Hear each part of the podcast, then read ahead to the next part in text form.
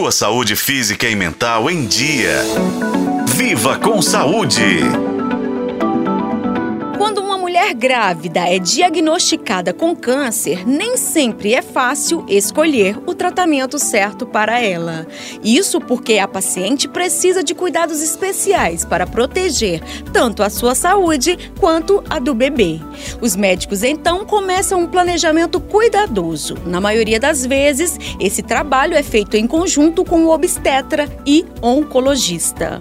É importante destacar que o objetivo é o mesmo que no tratamento de uma mulher que não está esperando um filho: tentar curar o câncer ou evitar que ele se espalhe.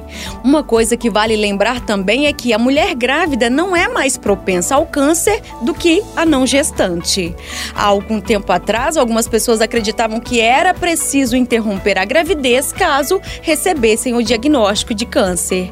Esse entendimento mudou e hoje existem meios seguros de tratar a paciente gestante, como conta o médico do Hospital da Mulher de São Paulo, André Matar. A gente vai ter que assegurar que está tudo bem com o bebê e vamos ter que assegurar que o tratamento não vai fazer mais mal do que bem. Tá?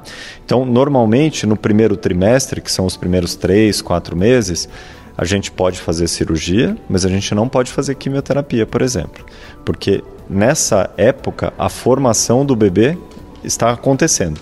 E se a gente utiliza a quimioterapia, ele pode ter uma malformação. A partir do, do segundo trimestre, que seriam mais ou menos 12 semanas, 4 meses, aí sim a gente pode fazer qualquer tratamento, tirando a radioterapia. Mas ela precisa de um acompanhamento. Essa gravidez se torna gravidez de alto risco e ela vai precisar ficar acompanhando durante toda a gravidez até o nascimento. Exames como ultrassom e ressonância magnética também podem ser feitos durante o tratamento, mas a radioterapia, como bem explicou o médico, não é recomendada, porque a radiação pode causar efeitos colaterais para o bebê. Então, ela passa a ser indicada somente no pós-parto, se houver necessidade.